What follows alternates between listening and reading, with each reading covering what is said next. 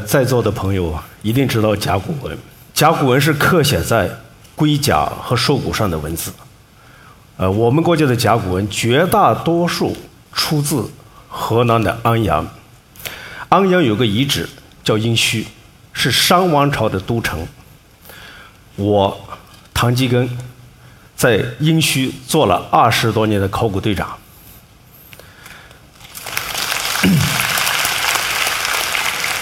所以我有两个国家是我的最爱，一个当然是中国，还有一个商王朝。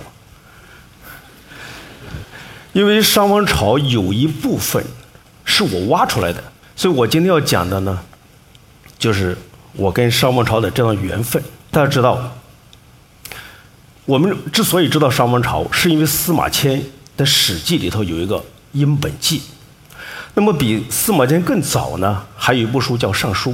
里头都提到过商王朝，但是文献里的商王朝，它只有几千个字，根本说不细，道不白。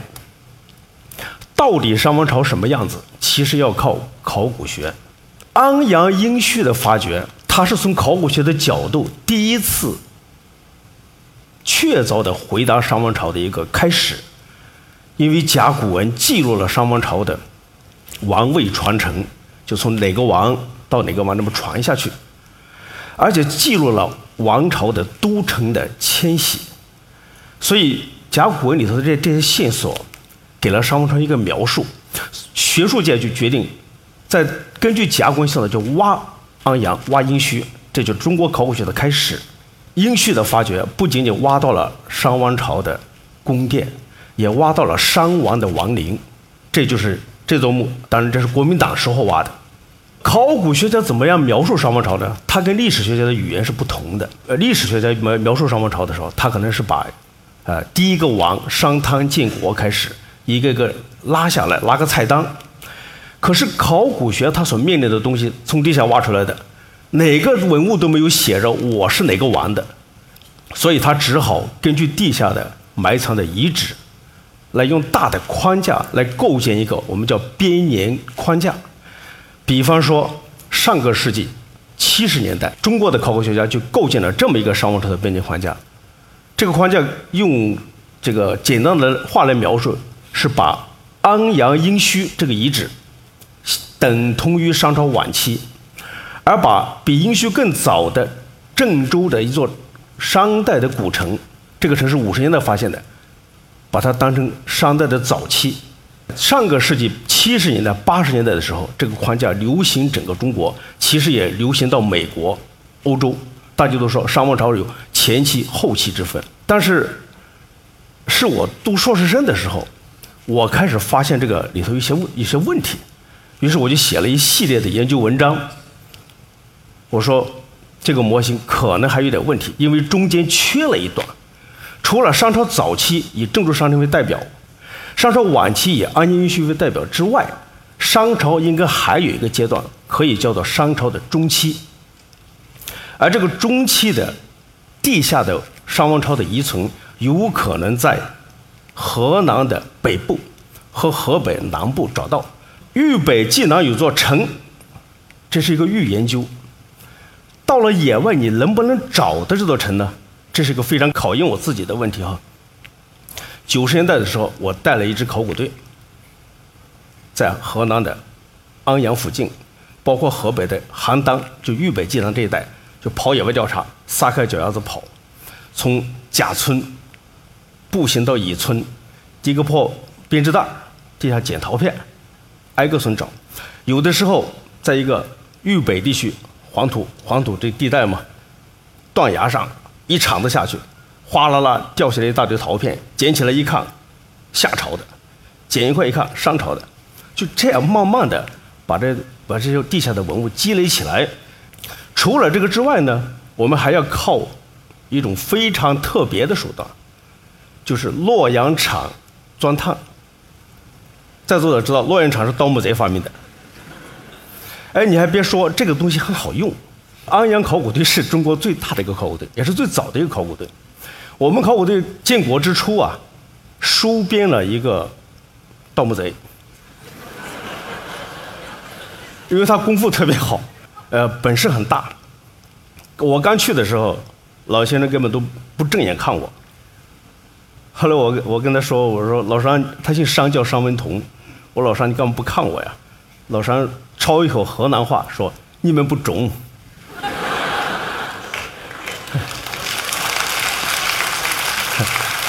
我说怎么不怎么不中啊？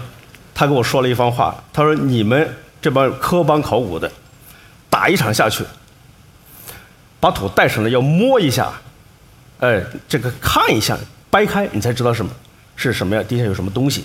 他那是我盗墓，黑灯瞎火的，对吧？我怎么可能掰开看呢？我就是全靠手摸，一摸我知道底下有没有墓葬。这就是商文同老先生。后来去世了，他为北京大宝台项目的勘探做出了巨大贡献。这张图呢是我们的一个一个这个钻探的图，其实很简单，我教你们盗墓哈，这样。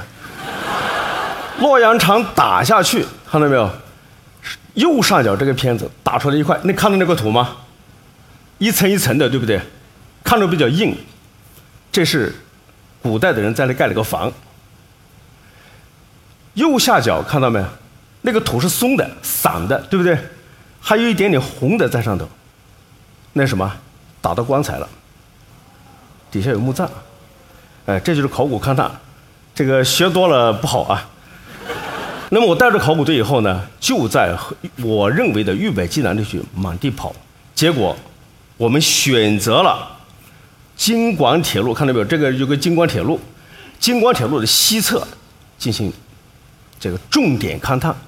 因为西侧这个地方就是我标的一二三四五这个位置，过去曾经有不同的考古发现。一，是一九五九年，我们有有考古队员在一个地方捡了几块陶片，商代的。二，是有人老百姓当地老百姓挖红薯窖，挖出一窝铜器。三，是有人挖猪圈。挖出一窝铜器，等等。当时呢，大家都以为这是不同的遗址。我一看这些文物，风格一样，年代相同，我心想，地下是不是连成一片呢？所以我要带考古队去勘探。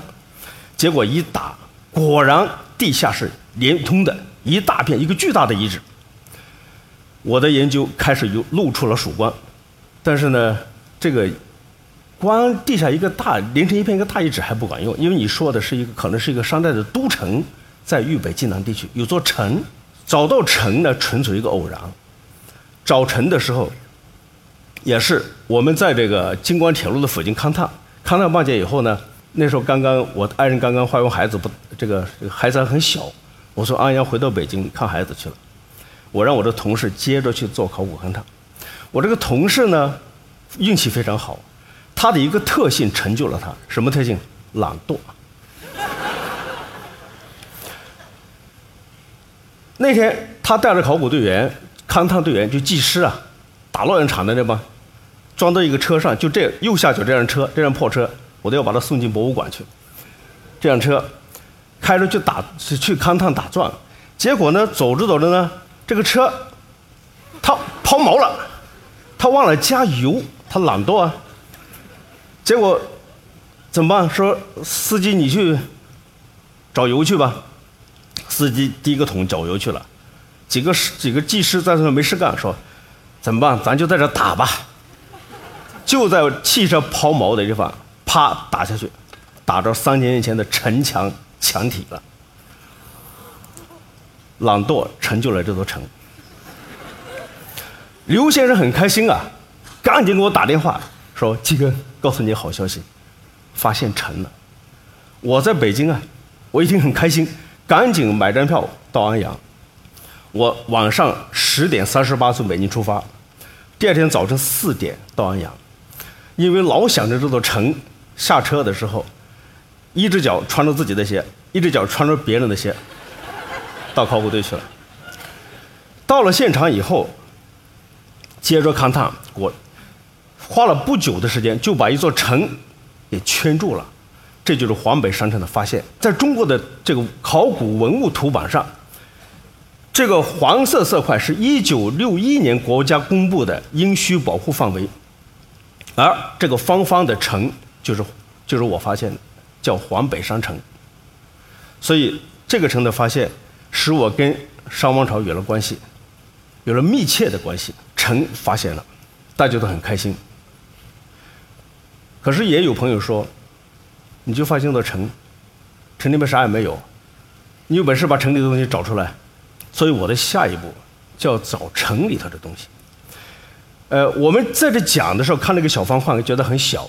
如果到野外，那是个巨大的一个地理范围，其实你不知道在哪去找，哪里有什么你不知道。所以当年呢，我就带着考古队，那是九九九年的时候啊，发现了城。那么零零年的时候呢，我们就在带着考古队呢，就到这个看见这个硬跑道，这是日本人侵略中国的时候，在安阳修建的机场的跑道。机场的跑道的右侧是一大片草地。那么我们在跑草地上进行了。这个一个多月的勘探，勘探，发现了一些零星的房子、灰坑、烧土块、骨头渣子都有，但是没有重要的东西，没有特别大的东西。那么我们勘探的过程当中呢，有一天遭到驱逐，为什么驱逐？今天的这个机场跑道被国家体育总局所拥有了。他说：“你们别在这打，我的飞机还要起飞呢。”我们只好出来。出来以后呢，我得另外找地方勘探，对不对？于是呢，我让我的队员这个自行自行找地方。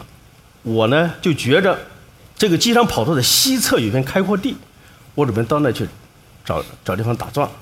但是打桩老百姓对我不能随便打啊，我就得找他们的村委会。我就跑到北头那个村，看到那片房子哈，这个村叫杭王渡。我找到他们的村主任，姓王，我们的老王村长，穿个军大衣。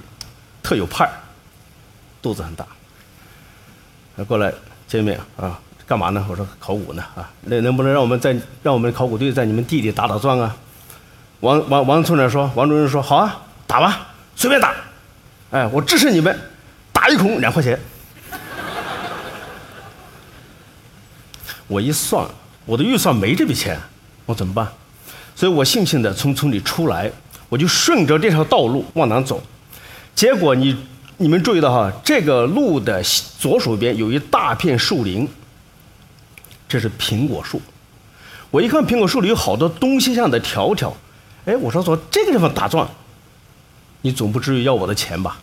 结果就在这个里头的最南端，选择这个路途打到第一场下去，打到了商王朝的保存最好最大的宫殿，这就是这个宫殿发掘出来的现场。宫殿的右侧呢，有一条沟，是日本人为了防护他的机场跑道修的一条沟。我们把这个机场的这个沟给这个刷开，我们叫刷开就敞开啊。结果你猜沟里发现什么？一块白陶。搞商代考古的人都知道，白陶是商代高等级贵族才有的东西。这块陶片它的纹饰特征完全是商王朝的，而且是我说的商代中期的，我很开心。沟里头还发现大量的夯土建筑，这个夯土结构是不一样的。这边左边中间一张有两个小白点，看到没？那是石头。石头干嘛用的呢？是古人立盖房子时候立柱，柱子底下又有放块石头，这叫柱础石。那么这样柱础石发现了很多，其中有的柱础石底下，像左下角的这个还埋着小孩儿。再看左右下角，你看上面一个一个小坑。我们把它叫夯窝，这种夯窝又叫小贡夯，典型的商朝的夯打技术。因为在华北地区主要是黄土，不像深圳是黑土，对吧？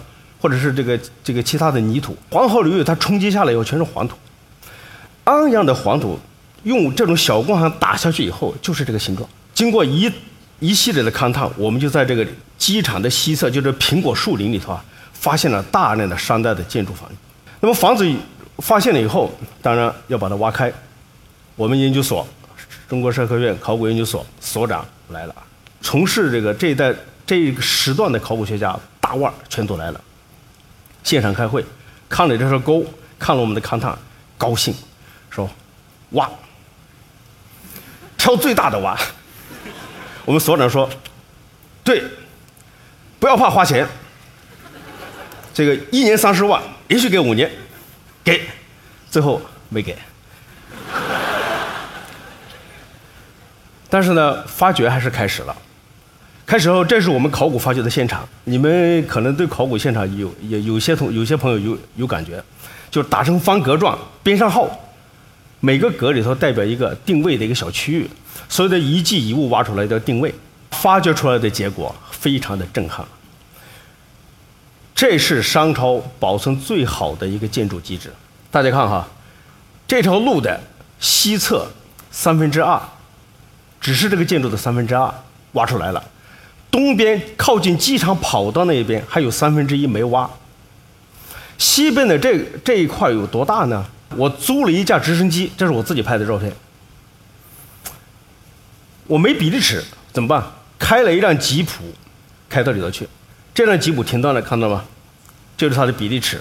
这个房子是个四合院结构，北边是它的正殿正房，西边是西厢房，南边是南屋。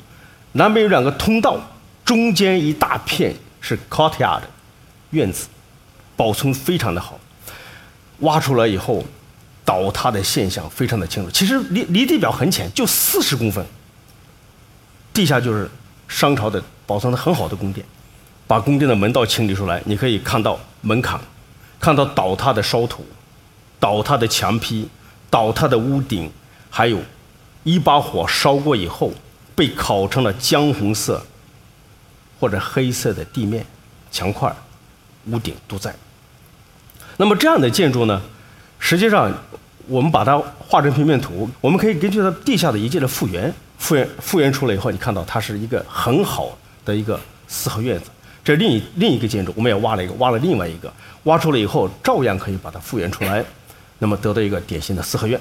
所以四合院，北方地区多的是。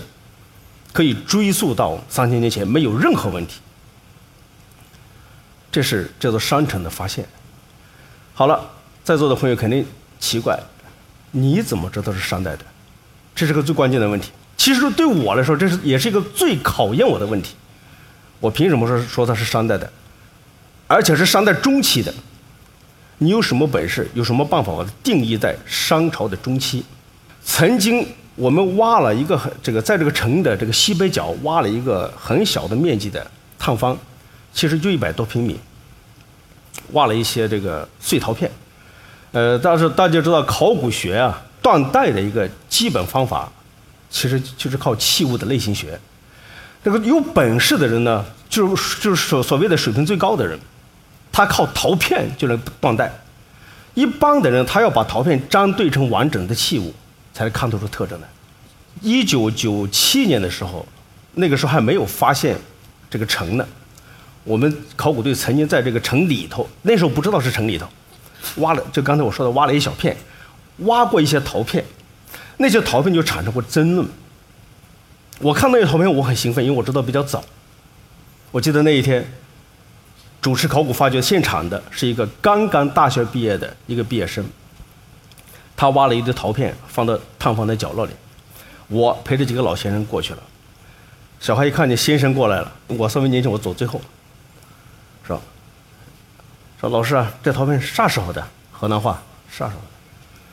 和先生看了以后说，这个是殷墟早期的。大家知道殷墟早早期什么概念？商朝晚期的早，比较早的概念。就商朝晚期的早叫殷墟晚期偏早。我看以后，我说不是，我说这个不是不是，我说这个是商代中期的，我说比殷墟要早。好，结果我看完以后，先生们都不说话。我整理出这些文物以后，我写了个简报投稿投到考古，结果考古的审稿意见下来了，说你的断代有问题，没有这么早。我一想没办法了，我是根据陶片断的代，那么如果要是。想让大家知道这个是早期的陶器，那么必须把它修复完整。怎么办呢？我回到考古队，把我的技术员叫过来，说：“哎，你们几个给我好好张对陶片啊，把它对起来。”三天过去了，一件都没对起来。第四天，我想得来点来点邪的，我从兜里掏出一堆钞票，往桌上一放，我说：“你们给我对啊，对出一件拿走一张。”我放了七张，十块一张的，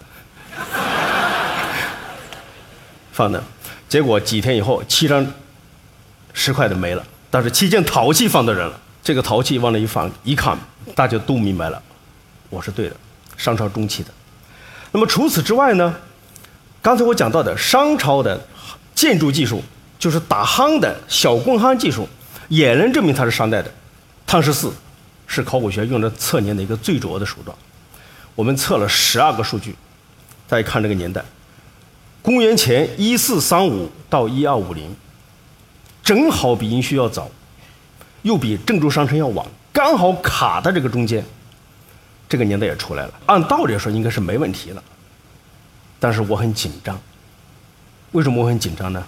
因为我在这个遗址的附近，我不小心捡了十几块战国的陶片。大家知道战国比商朝晚很多啊，对不对？那你说你还捡了战国陶片，是不是会不会那个陶片那个那个建筑基址是战国的呀？我很害怕。但是毕竟，我有碳十四的证据，我有小工夯技术的这个证据，还有陶器的证据，我觉得应该是问题不大。于是我就在考古发掘进行到一段一个阶段以后，我回北京去了。但是过段时间以后啊，你还得返回安阳，返回考古现场呢。我于是我又坐夜车到了安阳，早晨六点钟，我去考古队的食堂吃饭。我一撩门帘一看，考我的考古队所有的人都在。老先生也在，但是那天呢，先生们低着头在吃饭，同事低着头在吃饭，没有一个理我。我意识到出事了，我打了一碗稀饭，撩开门帘，默默的出来。我的一位同事跟出来了，说：“几根坏了，你看看这是什么东西。”他从兜里掏出一东西来，我一看，我说这不是个豆把吗？豆是一种，这是一种古代的器物，它残破以后留下一个把，我这不是豆把吗？他说什么时候的？我说战国的。他说对啊，这就是你说的那个商代建筑上出的，你这个建筑搞不好就战国的。我怕你不信，挖出来那个印还给你留着呢，我把这个东西拿到手里。心情非常的沮丧，开着车到工地了，就这个豆坝，这个豆坝呢，后来我们复原地层叫二 B 层，真是个二 B。哎，到了现场，到了现场，我把这个豆坝往他所谓的那个那个窝窝里一放，正好他不个位置给我留着吗？刚好，一下非常的沮丧。脑子嗡嗡作响，不知道怎么办。前面写了那么多论文，对不对？哎，牛皮吹出去了，你还干不干了？哎，做的很难受。但是呢，我们考古发掘呢有一个很好的团队，其中一部分人叫是我们的技师。那么他们呢有个什么习惯呢？探方，我们就考古发掘那个方格子，他们会在探方的边上给你铲的。直直的，那么我做那做了很长时间，我百思不得解。但是他铲完以后，大家看啊，这个考古知识啊，你们到呃我发掘的可以用得上的。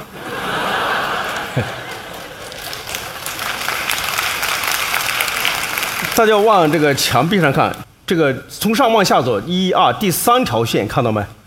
那是我们画的。大家看这条线有什么有什么特点呢？线以下。和线以上全都有烧土，红烧土点，烧过的土块，对吧？可是以下的土块呢，它棱角分明，力度很大，对吧？可是这条线以上呢，它都是圆疙瘩，没什么棱角。哎，我看着这个有有希望了。我画完以后，我一开心，再一看这个地方，你要仔细看这个豆坝的位置，在他给我留着呢，看见没有？在这个地方给我留着呢。可是这个地方你看到没有？啊，一条小线吧，线以下是大块的，线以上是这个细粒的。这说明什么？对，深圳的朋友们是厉害。两个朝代，实际上怎么回事呢？商朝的房子倒塌了，战国的朋友到这来溜达，掉了个豆坝上去了。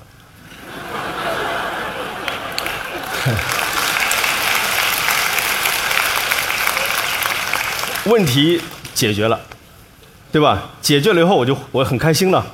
于是我就回到考古队，我跟大家说：“大家不要不理我了。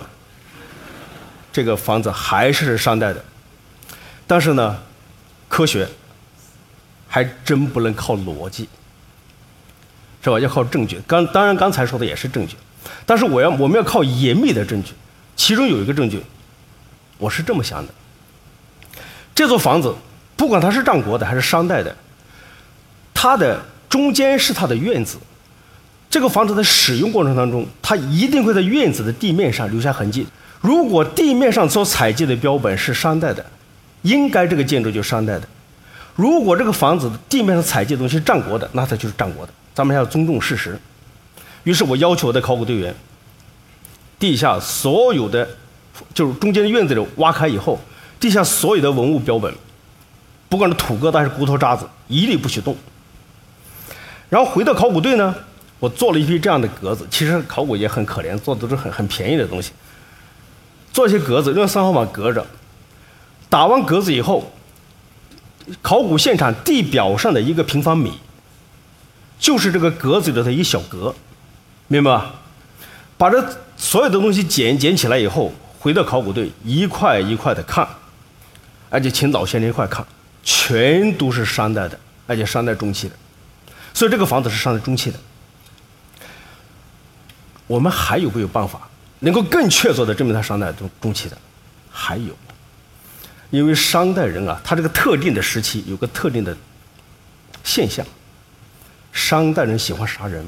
我跟在座的朋友讲一个事儿，我们坐在这是吧，享受空调是吧，享受这个互相之间的。这个，比方说男女朋友坐在一起啊，这个。但是，大家可能不会想到，我我们这个人种，从杀人如麻或者随意杀人到不杀人这一步跨越是什么时候？什么时候发生的？是三千年前。商王朝就是我研究的那个朝代，或者我爱的那个朝代，杀人很正常。碰到大事，比方说。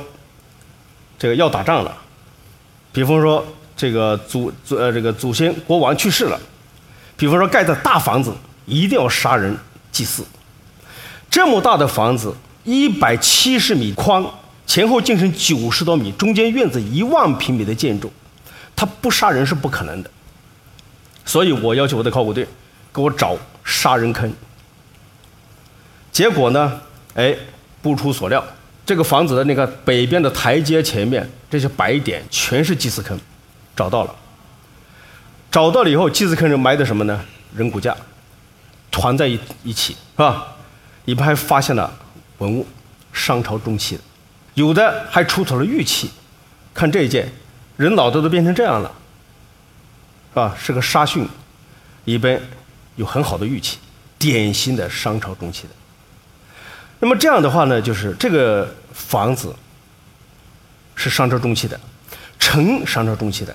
那么商朝中期在豫北有一个都城，这个事就变成了可考的一段历史了。那么黄北山的发现到底给我们考古学带来了什么？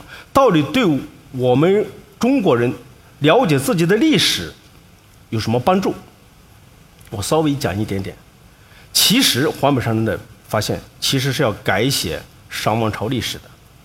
举个例子来讲，这个建筑你会发现地面被烤成了姜红色，倒塌的墙墙块，这实际上这个记录了一场文献从来没有提到过的重大的政治事件。因为烧着的房子不是这一座，后来我们发现整个宫殿区的房子全烧掉了，而且同时几乎是同时间被烧掉的。一定是商朝发生了一件什么事情，文献没有记载。那么除此之外呢，还有很多其他的学术价值。举个例子来说，日本有个学者叫林斯奈夫，非常有名，研究青铜器。他带了一名博士，这名博士呢写信给北京大学的著名的考古学家，说：“这个你们中国，我是我说的我说的是在发现黄皮人之前啊。”说你们中国把商王朝分成两个阶段：商朝早期、商朝晚期。所以我们我们觉得这个这个，我们从我们做铜器的角度来说，我们觉得可能可能有点什么问题吧，因为我们发现有一些铜器，就这样的铜器，它既不能放到商朝早期，也不能放放到商朝晚期，放不进去，怎么回事呢？后来北大那个老师说，这个是，你去问一问社科院考古所的唐老师。后来给我写信，后来告我就跟他说，我说真的是有个商朝中期。后来他就明白了，因为商朝中期的铜器是这个特性，大家看它这个顶腿啊都是锥足的，是吧？尖尖的。可是商朝晚期的呢是这个样子的，它风格上有很大的变化，所以这个对文物鉴定居然还有帮助。但是我说的这些都是次要的。黄北商城的发现，实际上是完善了商王朝的编年框架，把过去的商朝早期以郑州商城为代表，商朝晚期以安阴虚殷墟为代表，这么一个两阶段的构架，变成了早商、中商、晚商这么一个构架。那么，假定这个构架成立以后，我们把全国的文物考古资料整理出来，就会得到一个商代中国的。文化图景，而这个文化图景背后是一个政治，实际上是个政治地域。所以，我们今天所知道的商朝，早期以红色覆盖的地方为代表，中期商王朝扩张变成了蓝色覆盖的地地块，晚期商朝收缩了，变得更小了。所以，我们就得到了这么一个政治图景。这就是一个考古的故事，因为我们我们考古是要用地下的资料来解读历史。呃，过去我们老老老想的是考古学是挖文物、挖挖宝，或者是挖墓。可是呢，我呢觉得我很有幸能挖一座城，所以这是我一辈子最开心的事情。文人经常有一种这个所谓叫文人相亲，对吧？有一个文人游戏，大家可能不是很熟悉。比方说，这个人他说我能写一首很好的小楷。另一个人说：“没什么了不起，因为我会写隶书。”第三个人说：“写隶书有什么了不起呢？我会写小篆。”另一个人又说：“小篆也没什么了不起，我会写甲骨文。”但是最厉害的并不是写甲骨文，而是用甲骨文写诗，因为甲骨文里头四千多个字。